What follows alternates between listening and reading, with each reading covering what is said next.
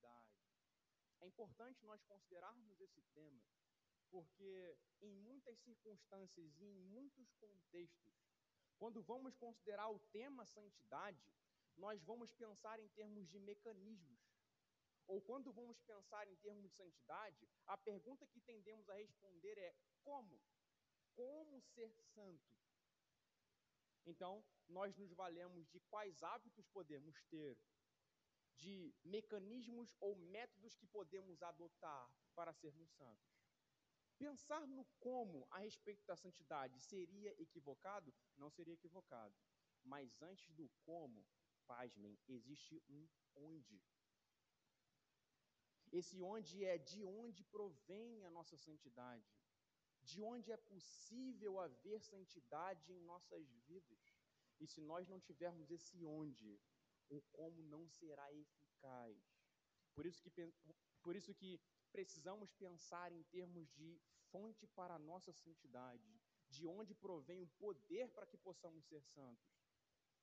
E é nessa direção que nosso sermão vai caminhar nessa noite. Eu quero começar com uma ilustração antes de entrarmos no texto. E a ilustração é a seguinte: há uma história sobre um fazendeiro, e esse fazendeiro ele tinha um campo de batata ele era um homem é, aplicado nos seus negócios, ele era diligente, ele realmente trabalhava bastante nos seus negócios.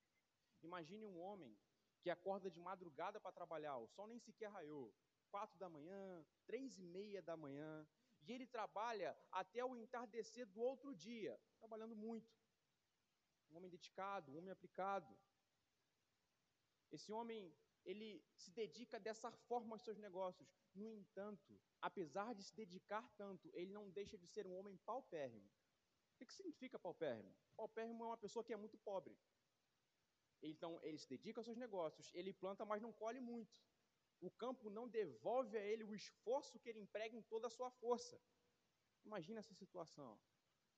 Imagina as mãos dele cheias de calo por pegarem pás e inchadas.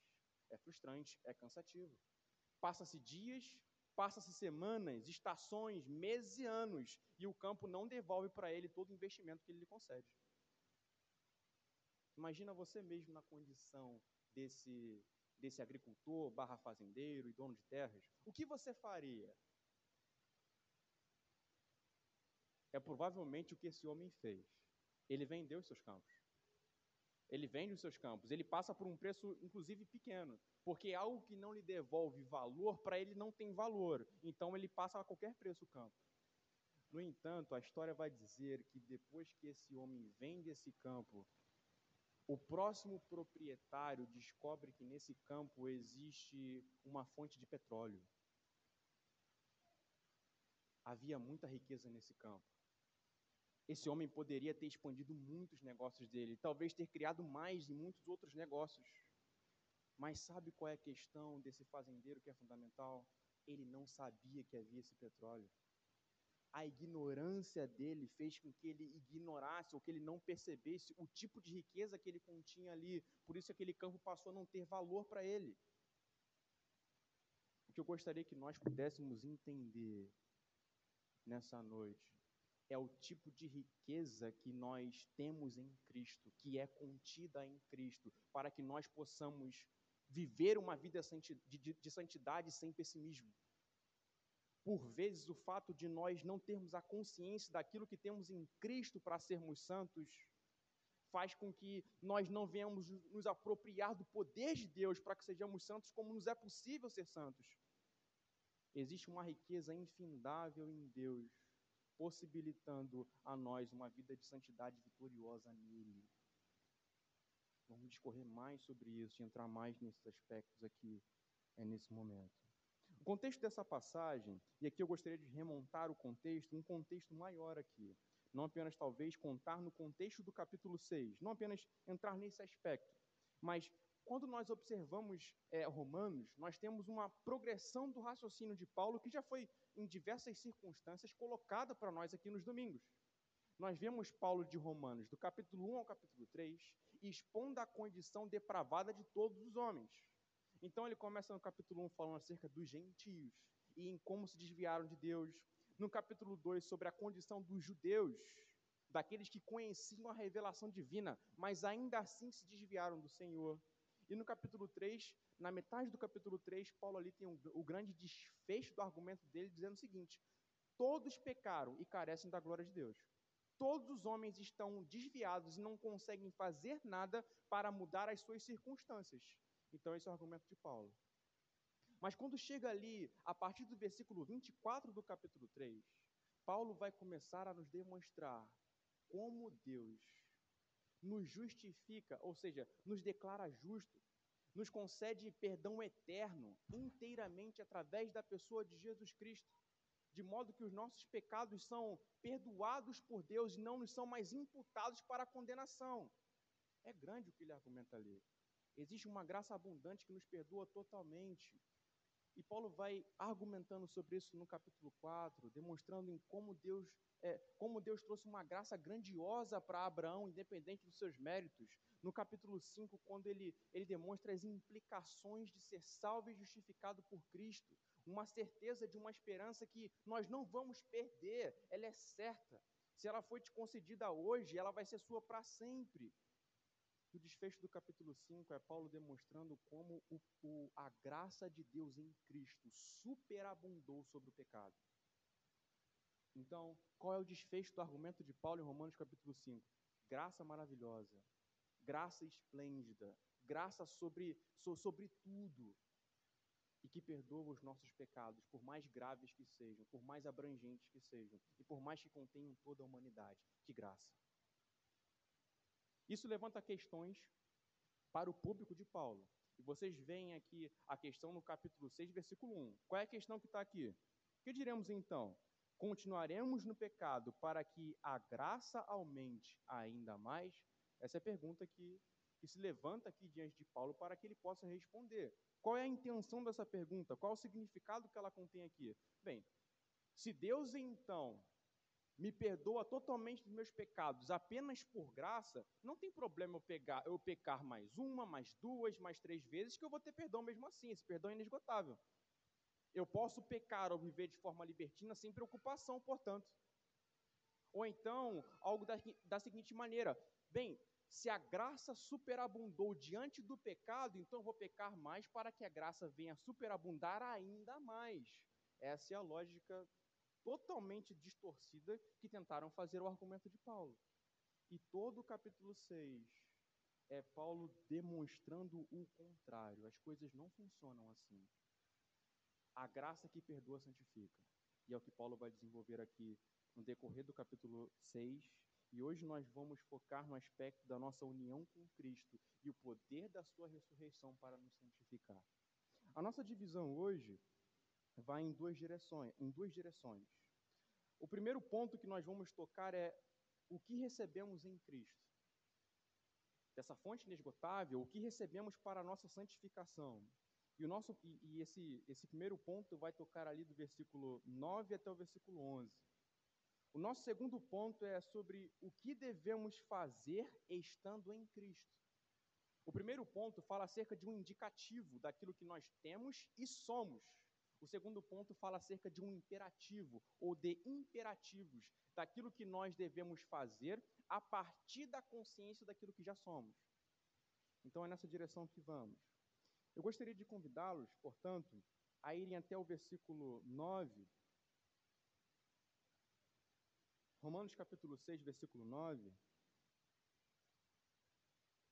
onde nos é dito o seguinte: Sabemos que havendo Cristo ressuscitado dentre os mortos, já não morre. A morte já não tem domínio sobre ele. Esse trecho está afirmando algo grandioso sobre Jesus. Ele está falando que após Jesus ressurgir dentre os mortos, e Jesus morreu. Nós sabemos disso. Inclusive, a grande tônica dessa, dessa epístola e também das nossas pregações é que Cristo morre como substituto para os pecadores. Mas Jesus não permaneceu morto na sepultura. Ao terceiro dia, Jesus ressuscitou. E como, e como essa ideia de ressuscitar acaba se aplicando aqui à pessoa de Jesus? Jesus não está sujeito a morrer novamente. A morte já não é mais uma realidade que pode acontecer de novo com Jesus. Ele não vai morrer mais. É o que o texto está dizendo. Tendo ele ressuscitado dentre os mortos, ele já não morre. A morte já não tem domínio sobre ele. E dos homens vivos até hoje, sobre ninguém isso pode ser dito a não ser sobre Jesus. Claro, no futuro isso vai poder ser dito sobre uma multidão, mas por enquanto sobre Jesus. O corpo que ele tem não é um corpo que está sujeito a morrer. Esse é o corpo de Jesus. Ele já não morre. A morte já não tem mais domínio sobre ele. Eu quero desenvolver por um, por um, por um breve momento aqui essa doutrina acerca da ressurreição. Na Escritura, em diversas ocasiões, nós vemos pessoas ressurgir. Você lembra de alguma?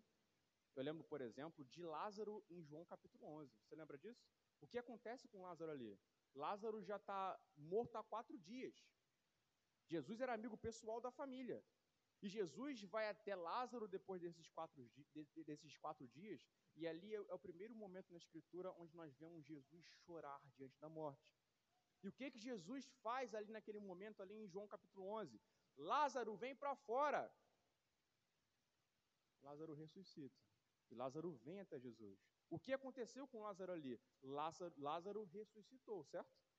Mas será que nós podemos dizer sobre Lázaro o seguinte: Lázaro já não morre, a morte já não tem mais domínio sobre ele. Isso pode ser dito sobre Lázaro? Não. Se verifica pela experiência que Lázaro em seguida ele veio a morrer. Ele não viveu para sempre, ele não teve um corpo imortal. Lázaro morreu poucos anos em seguida, mas ele ressuscitou. Acontece que a natureza da ressurreição de Cristo, da ressurreição corpórea de Jesus, é diferente da natureza da ressurreição de Lázaro. Vamos discorrer um pouquinho mais sobre esses aspectos. Para que fique claro, Jesus é Deus encarnado. O que, significa isso? Jesus é Deus verdadeiramente, perfeitamente Deus, mas Jesus também é homem verdadeiramente e perfeitamente. Jesus é homem porque no tempo e no espaço, há dois mil anos atrás, ele assumiu a nossa natureza e a nossa forma. Mas ele assumiu a nossa natureza sem, portanto, ter a inclinação ao pecado. Jesus se torna homem, mas não se torna um homem pecador, ele não comete os pecados que nós cometemos. Apesar de poder estar exposto à tentação, Jesus não tinha inclinação pecaminosa como há no meio no seu coração. No entanto, assim como todos os homens, Jesus estava na condição de poder morrer. Jesus recebeu um corpo natural. E um corpo que, nesses termos, não em relação ao pecado, mas em relação à morte, era corruptível, ou seja, poderia morrer, assim como o seu corpo, assim como o meu corpo. Jesus, de fato, participou daquilo que a natureza humana verdadeiramente é, e isso Hebreus capítulo 2 vai falar com muita clareza. A natureza humana de Jesus era como a nossa salvo pelo fato de que ele nunca pecou, ele não tinha uma disposição de sua vontade que o levava a pecar. O que acontece com Jesus, então, ali, para o final da sua caminhada entre os homens? Jesus morre. Jesus morre como substituto por nossos pecados. Ele padece sob as mãos de Pôncio Pilatos. Ele é entregue pelos judeus e, portanto, assassinado pelos gentios. Jesus morre. O corpo de Jesus, naquela ocasião, como já estou dizendo, estava na possibilidade de morrer. Mas esse Jesus que morreu ressuscitou. E esse Jesus que ressuscitou, ressuscitou num corpo de glória. Num corpo que é incorruptível. Num corpo que não pode mais morrer mesmo que haja todo o Império Romano contra ele, mesmo que haja milhares de cruzes para colocá-lo lá, é um corpo incorruptível de glória e não sujeito mais à morte. Para que haja essa distinção entre corpo de glória e corpo natural nesses termos, de um corpo não ressuscitado e um corpo ressuscitado, Vão comigo até 1 Coríntios, capítulo 15, verso 51. Na verdade, eu acho que ele está aqui, fica mais fácil nós lermos esse trecho. Mas eu vou abrir aqui porque a leitura não está ao meu alcance aqui não. Mas 1 Coríntios capítulo 15, por favor. Versículo 51 ao verso 53.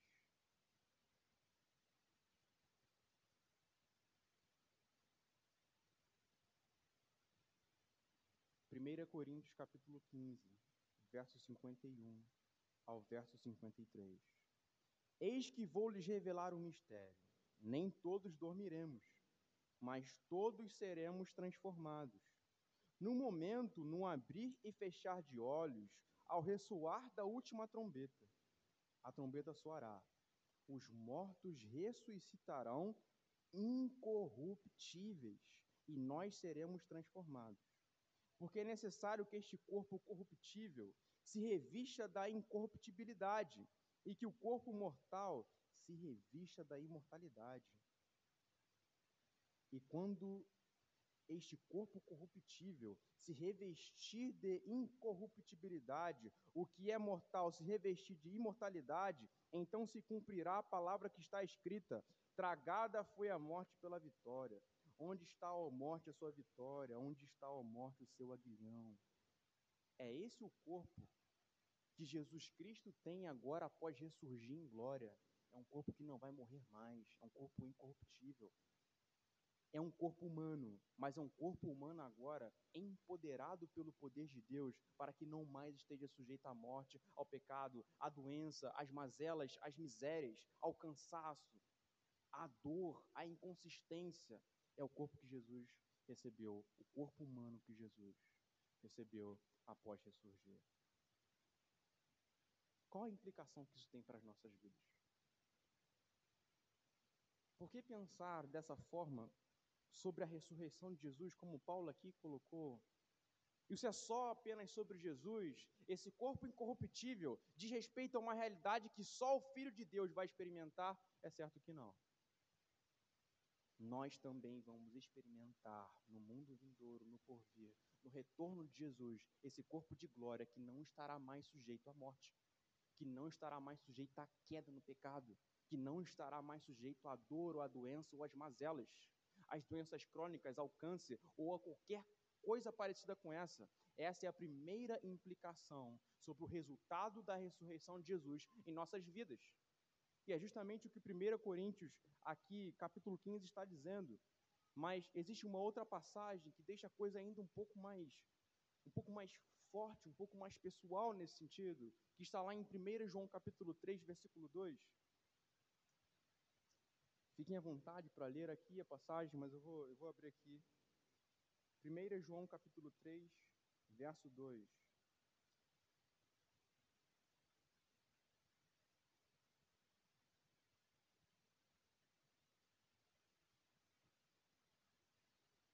Amados, agora somos filhos de Deus, mas ainda não se manifestou o que haveremos de ser. Sabemos que quando ele se manifestar, seremos semelhantes a ele, porque haveremos de vê-lo como ele é. Olha que coisa bonita esse texto está nos dizendo. O nosso corpo será como o corpo de Jesus. Conseguem conceber isso?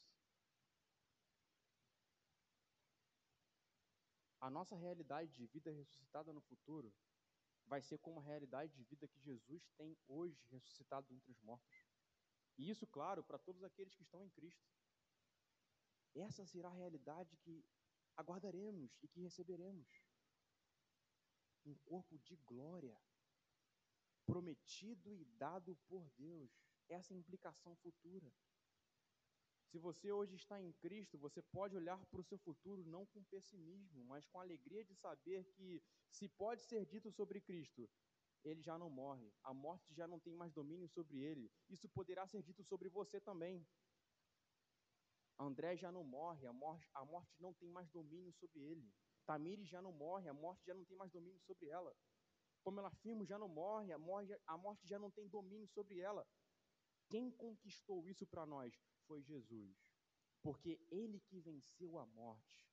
Tragada foi a morte pela vitória de Cristo. Foi Jesus que possibilitou que a morte não seja o basicamente o ponto final das nossas existências foi Jesus que conquistou para nós de que a morte não seja basicamente o fim, o único fim que nós podemos esperar. É Jesus que fez da morte não um ponto final, mas uma vírgula, para que nossa história continue eternamente com Ele. A questão é a seguinte: essa ressurreição que tem implicações futuras tem implicações presentes. E é esse, é, e é esse argumento que Paulo está desdobrando aqui. A ressurreição não aponta apenas lá para fora. A ressurreição diz algo para você hoje. Amanhã, quando você acordar para as suas atividades, tomar o seu café e partir para o seu trabalho, você pode viver a realidade da ressurreição. E hoje mesmo. Existe algo sobre a ressurreição a ser comunicado às nossas vidas hoje. A ressurreição já é uma realidade para os santos de Deus. Isso é tão, isso é tão bonito, isso é tão glorioso, isso é exultante. E nós vamos entrar aqui no que Paulo tem a dizer sobre como a ressurreição pode impactar as nossas realidades e as nossas existências hoje. Em Filipenses capítulo 3, versículo 10, e aqui eu já vou retornar a Romanos, mas são trechos importantes estão dentro do escopo de pensamento paulino. Em Filipenses capítulo 3, versículo 10, olha o que vai ser dito ali. O que eu quero é conhecer Cristo e o poder da sua ressurreição, tomar parte nos seus sofrimentos e me tornar como ele na sua morte. Interessante isso, né? Paulo não está dizendo aqui que ele quer no futuro experimentar do poder da sua ressurreição. Ele está falando de hoje. Quando a gente olha um pouquinho mais à frente esse versículo é, de, de Filipenses, nós vamos ver que Paulo fala o seguinte: e alcançar a ressurreição vindoura. Ou seja, ele faz a distinção de experimentar o poder da ressurreição e alcançar a ressurreição vindoura. Porque a, o poder da ressurreição de Jesus também é uma realidade hoje para cristãos. E esse é o argumento fundamental de Paulo. Mas vamos lá. De que maneira a ressurreição pode afetar a minha e a sua vida hoje? De que maneira a ressurreição de Jesus pode impactar as nossas existências? Pode trazer algum tipo de benefício ou fruto para as nossas existências? Paulo já tem argumentado de que essa realidade da ressurreição de Jesus pode ser experimentada por nós através da união com Jesus. O que significa dizer de que nós estamos unidos a Cristo? Significa de que nós habitamos em Jesus e de que Jesus habita em nós.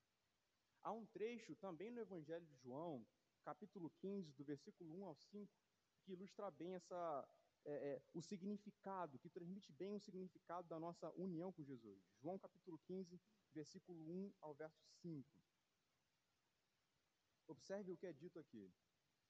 Eu sou a videira verdadeira e o meu pai é o que cuida da vinha. Todo ramo que, estando em mim, vinculado a Cristo, não der fruto, ele o corta. E todo o que dá fruto, ele limpa, para que produza mais fruto ainda. Vocês já estão limpos por causa da palavra que lhes tenho falado. Permaneçam em mim e eu permanecerei em vocês. Perceba a ideia que Jesus quer passar aqui. Estar em Cristo é como os ramos serem enxertados numa árvore. E esses ramos, eles se alimentam do caule dessa árvore, eles se alimentam dessa árvore. Eles produzem frutos a partir dessa árvore. Eles retiram a substância da sua vida a partir dessa árvore. Quando dizemos que estamos em Cristo, significa que nós nos alimentamos dele e de que recebemos vida de Jesus, de que agora estamos inseridos nele. Mas o significado, conforme o apóstolo Paulo conduz, é um pouquinho mais profundo. Observe em Romanos capítulo 6, versículo 5 a versículo 8, olha o que ele vai dizer. Nós vamos ler Romanos capítulo 6, verso 5. Porque se fomos unidos com ele na semelhança da sua morte, certamente o seremos também na semelhança da sua ressurreição. Então, é como se fosse o seguinte: estando unido a Cristo, aquilo que ocorreu a ele também ocorreu a mim, na minha participação em Cristo. Se eu estou em Cristo, Jesus morreu e ressuscitou, portanto, eu também morri e ressurgi. Se eu estou em Cristo, tudo que foi realidade na obra redentora de Jesus e na história de Jesus também faz parte da minha história e da minha existência agora. O que significa, o que, o que, basicamente significa morrer com Jesus? Morrer com Jesus significa que a nossa velha vida de pecado ficou para o passado. Não é mais uma realidade presente. E o que significa ressuscitar com Jesus? Significa que agora eu vivo para uma nova vida, para uma nova perspectiva de existência para uma nova vida com novos comportamentos, com uma mudança total de perspectiva de existência. Isso que significa as implicações da obra de Cristo para aquele que está unido a Ele. E se você está unido a Cristo, você morreu para o velho homem e agora ressurgiu para uma nova vida.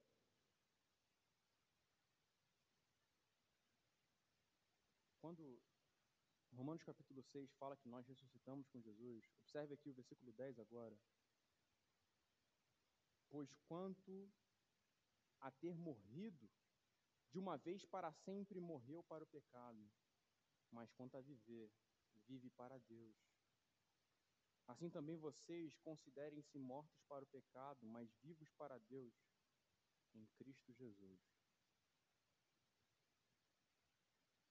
Ressuscitar com Jesus significa receber poder para dedicar a vida a Deus. Significa receber poder para viver uma vida de santidade e obediência ao Senhor. Significa receber poder para não viver uma, uma vida de luta contra o pecado que seja um total fracasso. Isso significa ser participante da ressurreição de Jesus. Por isso que Paulo aspirava por isso. Por isso que Paulo dizia: Eu quero é poder é, experimentar do poder da sua ressurreição. Porque no poder da sua ressurreição há vitória contra o pecado. Não fomos chamados a uma vida de fracasso na luta contra o pecado, mas uma vida que pode vencer o pecado conforme persiste em lutar contra ele. De que modo isso precisa ser aplicado ao seu coração, ao seu coração e ao meu coração? Não sejamos pessimistas quando nos levantarmos amanhã, depois de ter lidado com a luta contra o pecado hoje. Qual foi o seu desafio hoje? Foi com a ira? Você ficou irado em algumas circunstâncias e foi uma, uma, uma, uma ira difícil de controlar? Você teve pensamentos lascivos que foram muito fortes sobre você e você mal conseguia parar de imaginar essas coisas. Ou você então não, não conseguiu levantar da cama, não porque tinha algum tipo de problema, mas motivado pela preguiça, você sabe que isso está errado. Qual foi a sua dificuldade? Cristãos têm esse tipo de dificuldade. Cristãos que ressurgiram com Jesus têm esse tipo de dificuldade. Mas qual é o tipo de esperança que Jesus projeta para nós? Você pode vencer essas dificuldades. Você não pode esperar que o amanhã seja um amanhã de desesperança ao lidar com o pecado. Você pode vencê-lo. Eu ressurgi, você ressurgiu. Meus irmãos, vamos nos agarrar a isso com esperança, com vida, com certeza, com dedicação. Ao pensar da seguinte maneira: Senhor, é possível, isso já está me espremendo, mas eu sei que é possível vencer, Senhor. O poder de uma nova vida em Jesus espera por você e está em você, porque você está unido a Ele. Claro, isso não é triunfalismo barato. Eu não estou falando de posses e riquezas. Eu estou falando basicamente de você viver uma vida que agrada ao Senhor. É possível. Nós vamos passar para o nosso segundo ponto. E depois, perdão, nós ainda temos um tópico dentro do nosso primeiro ponto ainda.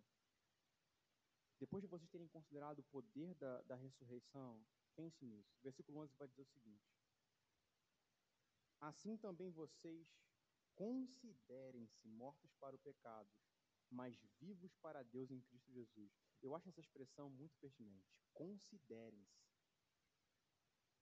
Paulo está querendo dizer isso, a seguinte, a seguinte questão para os crentes.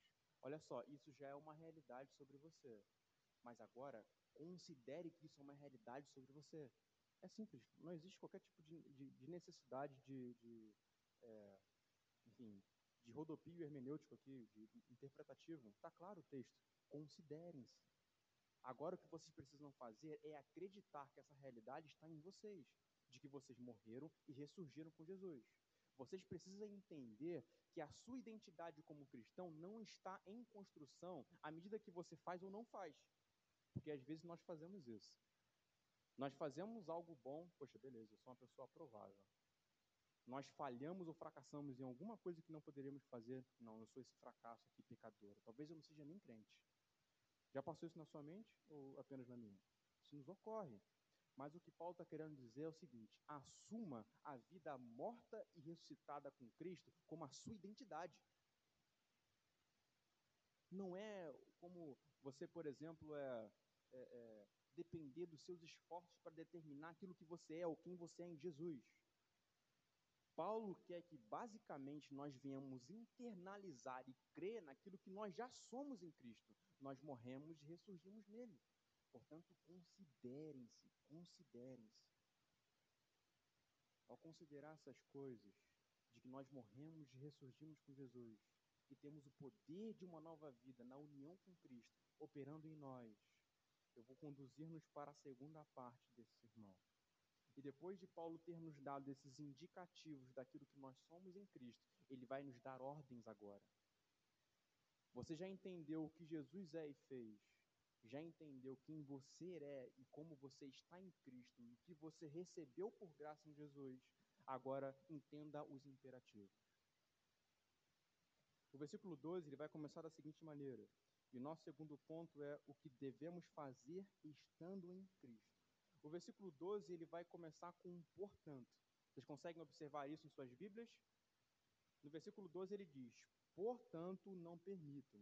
Ou seja, ele está estabelecendo uma conclusão com aquilo que foi dito por ele na parte anterior. Considerando essas coisas, portanto, agora considerem estas. Ajam de acordo com estas aqui que estão diante de vocês. E olha o que, que Paulo vai dizer. Portanto, não permitam que o pecado reine em seu corpo mortal, fazendo com que vocês obedeçam às suas paixões. Ele vai dizer aqui para a gente o que a gente não pode fazer. Nós não podemos permitir que o pecado reine. Quando Paulo escreveu sobre reino aqui em Romanos, um cidadão romano ia entender muito bem o que ele quer dizer aqui por reino. Pense num reino naquela época. Pense no próprio Império Romano, que era onde esses cristãos estavam localizados. Um reino ou um império, ele tinha uma disposição, principalmente se era o Império Romano, ele tinha uma disposição de planejamento bélico e de dominação. Era assim que o reino funcionava. Então, ele ia a outros reinos e a outras províncias para dominar esses reinos e províncias. Quando eles dominavam, o que, que eles faziam? Eles imputavam os seus costumes, a sua cultura, as suas regras, impostos. Eles basicamente refaziam a vida daquela província. Agora, a sua cultura, os seus costumes e as suas direções estavam submetidos a esse reino ou a esse império. Então, quando Paulo está falando aqui sobre não permitir que o pecado reine sobre nós, é que as regras, a vida, o contexto, a cultura pecaminosa não tome você de forma integral. Um reino ou um império, quando dominava uma província, dominava e mudava tudo. Paulo está dizendo aqui para que o pecado não nos afete deste modo. O pecado não pode ditar os nossos dia a dia, não pode ditar as nossas preferências, os nossos desejos ou o modo como pensamos. Porque o pecado não está apenas na nossa vontade ou nos nossos atos. O pecado influencia o modo como pensamos também. Paulo está dizendo então: não permita que o pecado tenha esse tipo de domínio, influência integral sobre você e governe a sua vida e dirige a sua vida em como ela deve ser. Ele vai continuar dizendo: fazendo com que vocês obedeçam às suas paixões. A expressão paixão aqui é extremamente negativa, a conotação é, é, é, negativa. Ela tem a ver com realmente inclinações pecaminosas, desejos pecaminosos, que deveria ter morrido com o velho homem. Já que vocês ressuscitaram, Paulo está dizendo: não tenham mais essas paixões hoje em suas vidas. Não permita que ela governe vocês hoje. E ele continua: ainda dando algumas proibições e ainda dando algumas negativas aqui. Também não ofereçam os membros do corpo ao pecado, como instrumentos de injustiça. Não ofereçam os membros do corpo ao pecado. Nesse sentido, a aplicação de Paulo é um pouquinho mais, mais destacada, um pouquinho mais detalhada. Quando eu penso em membros do corpo, o que, que me vem à mente? Me vem à mente a minha mente, por exemplo, o meu cérebro, a minha cabeça. Me vem à mente os meus olhos, a minha língua, os meus braços, as minhas pernas e as suas também. Quando Paulo ele, ele pensava em corpo aqui em membros, ele tinha essas disposições em mente, todas as nossas faculdades. E a questão que ele quer dizer para nós é o seguinte: para onde você tem olhado? Quando você está com redes sociais, quando você está na, nas plataformas de streaming como Netflix, como, enfim, é, Disney Plus ou alguma coisa assim, o que você tem visto? Isso representa uma oferta ao pecado de alguma maneira? Pense, por exemplo, em termos de entendimento. O que tem governado o modo como eu vejo ou entendo o mundo?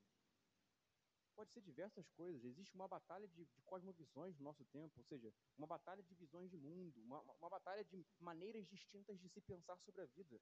O que tem assumido o seu ponto de partida para entender a realidade e a vida? É algum tipo de visão que não bate com a Bíblia, não está de acordo com a Escritura? Porque se for esse o caso, então você está oferecendo o seu membro, mente, ao pecado. Como está o seu coração? O que governa a sua vontade? Você vive sedento por pecado ou por Deus, Sua palavra, e, e viver uma vida de retidão? Se o seu coração é movido por paixões que não deveriam movê-lo, então significa que você está ofertando o seu coração ao pecado. Pense, existem diversas possibilidades de aplicação, existe uma abrangência muito grande quando falamos sobre membros. Ele está dizendo, não faça isso. Mas depois Paulo muda a tônica dele aqui e de não faça, ele vai dizer, agora faz. Não era para fazer, e agora pense no que você tem que fazer agora. E observe o que ele diz aqui na, na metade do versículo 13. É, também não ofereçam os membros do corpo ao pecado como instrumentos de injustiça, mas como pessoas que passaram da morte para a vida, ofereçam a si mesmos a Deus e ofereçam os seus membros a Deus. A expressão aqui sobre no, no, no idioma no, no, grego, o idioma original dessa epístola, para ofereçam-se aqui é paristenestes, e ela tinha um sentido de apresentar-se de colocar-se à disposição, de entrega. É como se fosse o seguinte: é Senhor, eu estou aqui, eu estou à sua disposição. Ofereçam-se a Deus, ou seja, estejam à disposição de Deus. E logo depois de Paulo falar isso, ele vai falar sobre os nossos membros. Estejam com o seu olhar, com a sua mente, com o seu coração, com as suas mãos, com os seus pés, com todas as suas faculdades à disposição e entrega a Deus. John Wesley ele costumava dizer que toda vez que ele acordava pela manhã, ele batia continência ao capitão de sua salvação e dizia: Senhor, eu estou aqui. Que eu devo fazer hoje? Evidente, na leitura bíblica, John Wesley ia discernir o que ele tinha para fazer. E é o que, é o que, é o que quer nos ser dito aqui estar à disposição do Senhor. Existe alguma ocasião onde o seu exercício diário das coisas que você faz, você não está à disposição do Senhor? E é claro, eu não vou fazer aqui uma, uma diferenciação entre sagrado e profano. As suas atividades cotidianas, seja trabalho, faculdades, estudos, se elas forem feitas para a glória de Deus, é uma forma de ofertar os seus membros e a sua vida à disposição do Senhor. Os serviços domésticos é uma forma de oferecer-se a Deus também. Tudo o que você faz, sendo legítimo e honesto, é uma oportunidade de oferecer-se a Deus. Mas você oferece isso a Deus quando faz? Ou oferece a qualquer outra coisa? Seja ao seu ego, seja a motivações escusas. Por quê? Qual é o seu porquê nisso? E observe que é, esse trecho ele exclui qualquer possibilidade de uma vida egoísta, porque é oferecer-se a Deus, não guardar para si mesmo. Oferecer-se a Deus, a sua existência a Deus, não guardar a sua vida, tempo, recursos a si, mas a Deus, pertence a Ele agora e deve ser dado a Ele. Se você e eu ressuscitamos dentre os mortos, nós não podemos negociar isso nós devemos ofertar as nossas vidas a Deus como quem se coloca à disposição dele, como quem se entrega a ele. Isso todo o nosso ser, integralmente falando, toda, to, to, toda a nossa vida entregue a ele. Versículo 14, Paulo vai dizer: Porque o pecado não terá domínio sobre vocês, pois vocês não estão debaixo da lei, e sim da graça. Eu não vou explicar a totalidade desse, desse, desse trecho bíblico aqui, inclusive poderia dar uma pregação inteira para ele. Mas o que eu quero dizer é em resposta à objeção que foi levantada no versículo 1. Nós é, viveremos no pecado então? Vamos praticar pecados para que a graça seja mais abundante? Não, de forma alguma, porque o pecado não terá domínio sobre vocês. Porque vocês não estão debaixo da lei, mas da graça. Se a graça estava sendo usada para justificar o pecado, Paulo está dizendo que a coisa, na verdade, é o contrário. Na verdade, a graça nos capacita a não mais viver sob o poder e o governo do pecado. É diferente. Percebe na mudança de perspectiva que Paulo traz aqui? Então, pela graça eu posso pecar? Não, pela graça você não peca tanto. A graça te capacita a não viver em pecado. Percebe a distinção? Se você veio a Cristo e não há mudança no seu tratamento com o pecado, e é claro, nós entendemos que a santificação é progressiva, você não vai se converter e de um dia para o outro você vai ser perfeito. Não é isso que acontece. Mas se não há um uma mudança de procedimento no modo como nós nos relacionamos com o pecado, em batalhar contra, contra ele e, e, e conquistar vitórias paulatinas dia a dia, se não há esse tipo de mudança, então podemos até repensar se a conversão realmente aconteceu porque morremos para a velha vida e ressuscitamos para uma nova vida. Mas eu quero encerrar pensando em dois níveis, em dois pontos de aplicação aqui. O primeiro ponto é: é possível viver uma vida santa pelo poder da ressurreição de Cristo.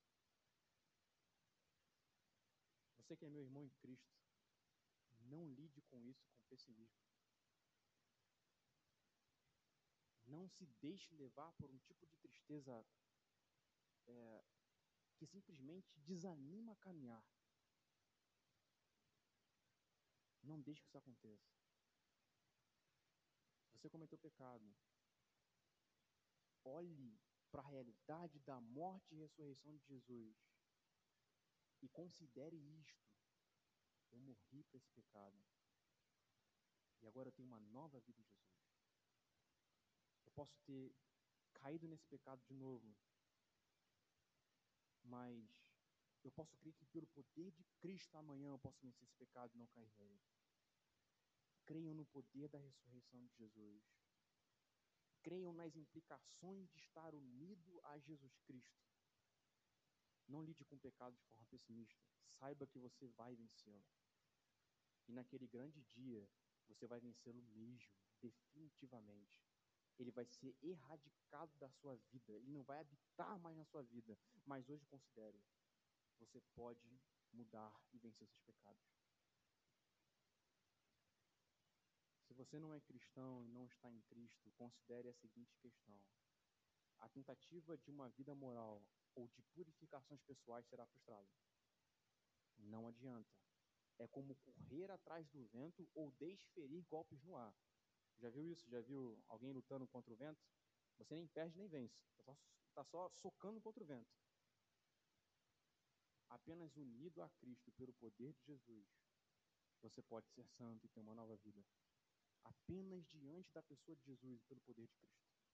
Portanto, olhe para a morte de Jesus, olhe para a ressurreição de Jesus, creia que Ele é o sacrifício substituto para o seu pecado, de que Ele recebeu a punição que você merecia, para que você pudesse ser absolvido. Creia nisso, agarre essa esperança, e você vai ser inteiramente mudado pela graça de Deus. A mortificação de pecados não é métodos, não é fundamentalmente métodos, não é fundamentalmente, basicamente, mudanças de hábitos. Vencer pecado pelo poder da ressurreição de Jesus. E depois de considerar o poder da ressurreição de Jesus, nós podemos considerar algumas coisas no, no, no, no nosso dia a dia que nós devemos mudar. Agarrem-se a isso, apeguem-se a isso, e que essa semana seja uma semana de vitória para vocês, contra o pecado. Vamos orar ao Senhor, pedindo por graça e pedindo para que nós consigamos nos apropriar da realidade da ressurreição hoje em nossas existências. Senhor, nós oramos a